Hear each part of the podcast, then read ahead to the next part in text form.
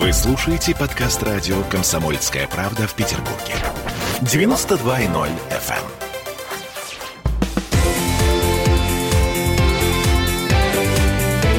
Картина недели.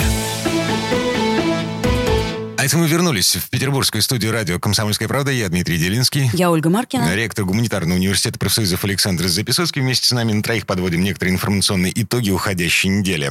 В этой четверти часа э, давайте смотреть в будущее, в светлое. Э, будем готовиться к единым госэкзаменам. Э, на этой неделе как-то незаметно совершенно прозвучало заявление одного э, очень важного человека. Это глава Всероссийского фонда образования Сергей Комков. Заявление, на самом деле, громкое о том, что ЕГЭ катится к закату. Эта форма экзаменов продемонстрировала свою несостоятельность, и многие вузы уже в 2021 То году... есть нынче. Вот да, Да. в нынешнюю приемную кампанию будут принимать студентов по вступительным экзаменам, игнорируя результаты ЕГЭ. А в связи с этим в ближайшие годы процедуру проведения такого экзамена могут вовсе отменить. Вот буквальная цитата. Было обязательных четыре предмета, потом два, потом остался один. Сейчас остался один русский язык.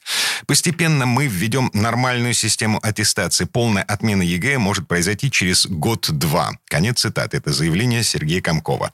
Два вопроса в связи с этим. Во-первых, к чему готовиться родителям нынешней весной и нынешним летом? Второй вопрос. Какова вероятность того, что наши власти действительно, как прогнозирует господин Комков, отыграют назад историю с единым госэкзаменом? А, Дмитрий, я вам скажу, что, во-первых, о том, что единый государственный экзамен – негодный механизм для нашей страны, категорически негодный, я начал говорить э, еще до его введения. У меня есть целый ряд научных работ. Это много лет назад было. Мне уже кажется, что я тогда был маленький. Даже что это где-то было почти в моем детстве. И тем не менее, 16 лет прошло Было с давно. момента э, внедрения этой инициативы, 16 точнее, лет. экспериментального внедрения, и 10 лет с официального Да, э, и, э, обоснования. считается, что вполне ничего себе успешная инициатива, потому что э, жители регионов получили возможность... э, Получать по 100 с лишним баллов. Да я вас умоляю, это все очень просто делалось. Надо было просто изменить форму проведения экзамена. Вот у меня вот эта проблема, жители у нас в ВУЗе, в гуманитарном университете профсоюзов,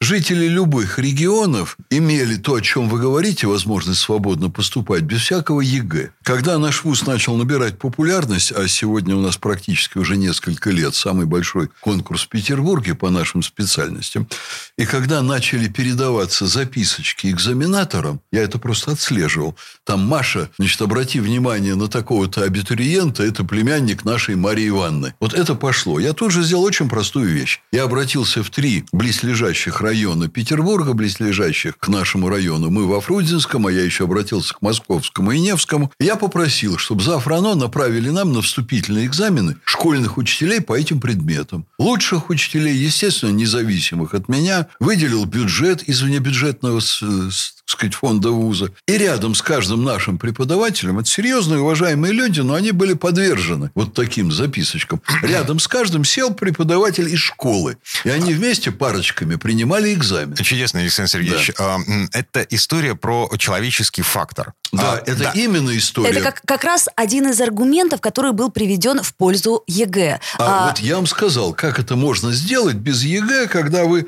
знаете все внутренние механизмы и хотите чистых прозрачных экзаменов. Я вам скажу, что после введения ЕГЭ у нас иногородних стало две трети набора. А вы меня спросите, до ЕГЭ сколько у нас было? Сколько?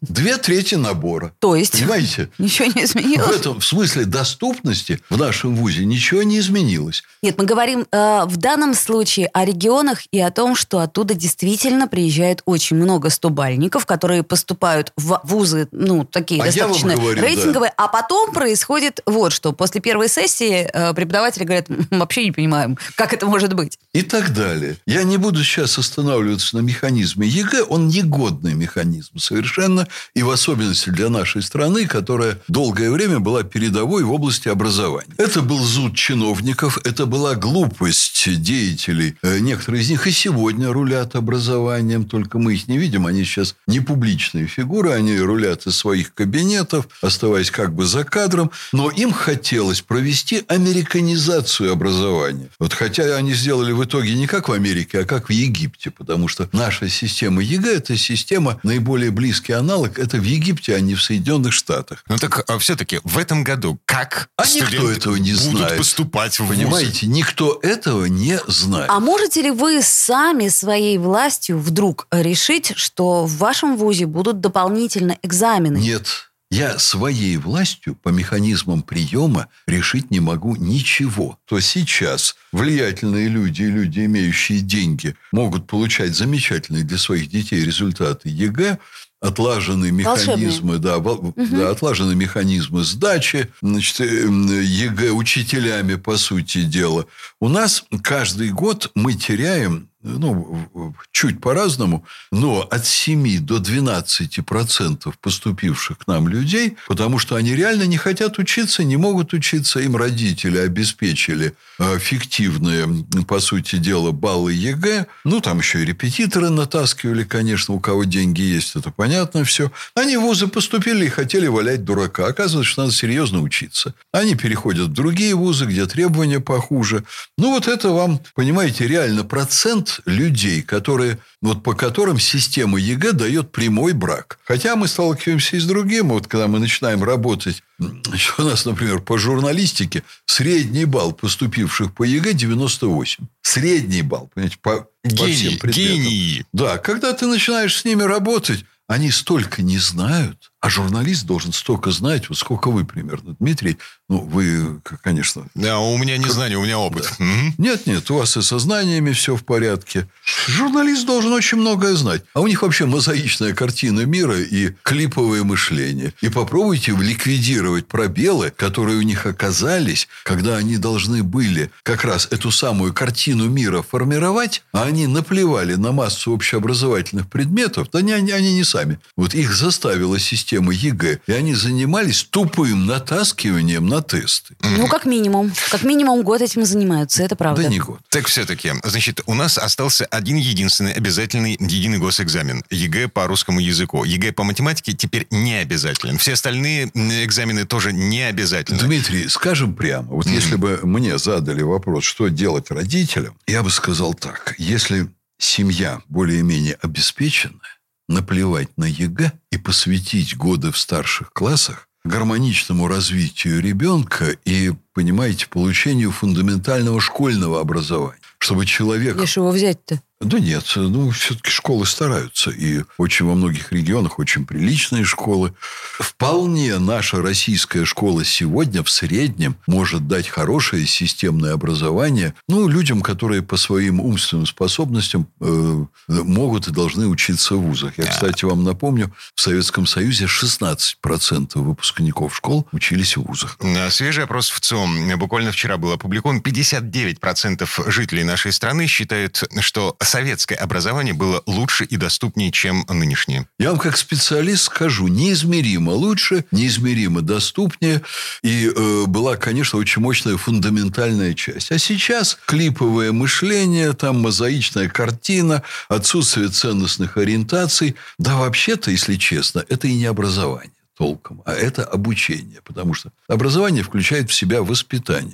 Так, а дальше-то что, собственно? А вот дальше я, человек я бы получил сказал аттестат, бы, фундаментальное я бы сказал школьное бы, образование. Да, я бы сказал бы, постарайтесь, чтобы ваши дети под влиянием ЕГЭ не оказались недоучками, заканчивая школу. А потом заплатите за учебу в том вузе, куда они хотели попасть. Вот что, например, у нас происходит? У нас очень много талантливых детей поступают за деньги. Я знаю, что семьям это очень непросто дается. Но потом вот те самые 12-15% уходят. Освобождаются места, талантливые дети тут же переводятся на освободившиеся места. Даже если этого не получается, хорошее образование в жизни ребенка все-таки вытащит. И вот по нашим данным, вот стоимость нашего образования, она не очень большая, особенно по сравнению с Москвой. Там где-то от 150 до 230 тысяч в год обучение стоит. Вот, это все-таки средняя семья с некоторым, год, да, это... с некоторым напряжением может себе позволить. Средняя. Потом за год-полтора работа это окупается. Хорошее образование за год-полтора окупается, понимаете?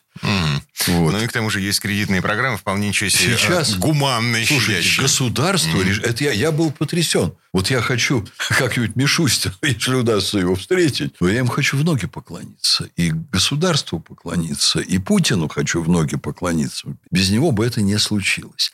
Ты платил 3% за кредит в год 5 лет. Потом ты идешь на работу, ты зарабатываешь уже приличные деньги, если у тебя хорошее образование, начинаешь это все выплачивать, тело кредит. Это то, о чем несколько лет назад я еще мечтать не мог. Вот это открывает дорогу массе семей в нашей стране, понимаете, на, для получения бесплатного образования, э, вернее, простите меня, для получения образования кредитного. Плюньте вы на это ЕГЭ, не мучайте вы детей, не нервничайте, не бегайте. То есть как сдадут, так и сдадут, даже да, если придется да, сдавать. Да, Понятно. Но заплатите деньги вот тому вузу, которому вы доверяете. И пусть они вашим ребенком занимаются, потом этот ребенок вас на вашей глубокой пенсии просодержит и даст замечательное образование своим детям. А сейчас это гадание на кофейной гуще. Что они там сделают? Что они решат в последний момент? Каких мы там репетиторов репетиторов нанимали. Зачем мы их нанимали? Зачем мы ломились в 10 разных вузов там на авось, чтобы только куда-то попасть? Ну, в 10 нельзя, я утрирую. В 3, Обычно в 3, в 3. можно. Да.